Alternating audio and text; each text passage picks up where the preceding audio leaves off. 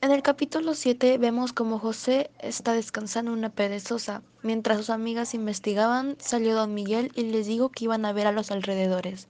Y también iban donde Cirlopú, el de las arañas.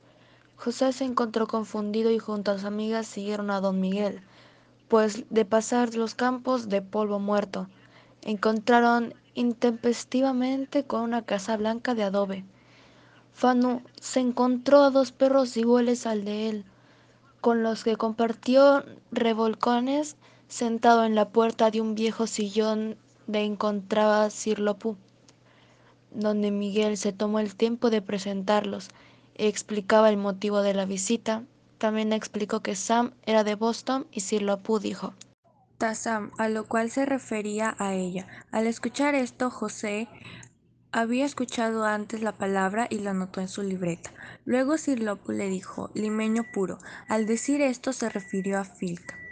Al llegar a la casa de Cirlopu compartieron la chirimoya mientras Sam le preguntó sobre la palabra yancha. Él le contestó arañas. Tanto en el capítulo 8, el domingo José se despertó y vio su libreta y resaltó las palabras Tazam, Yancha y Filca. Demandadamente Cane llamaba su atención. José en el desayuno le preguntó si tenía familia en el norte a su madre. Le contó que a su abuela le encantaba contarle historias y que le confesó que en la casa familiar parte por Miraflores encontró un baúl lleno de cartas. Algunas eran de penas de amor, sospechas de infidelidad y enfermedades de los hijos. El abuelo se convirtió en alguien importante en su vida. Decían que su abuelo lo mandarían a estudiar a Inglaterra.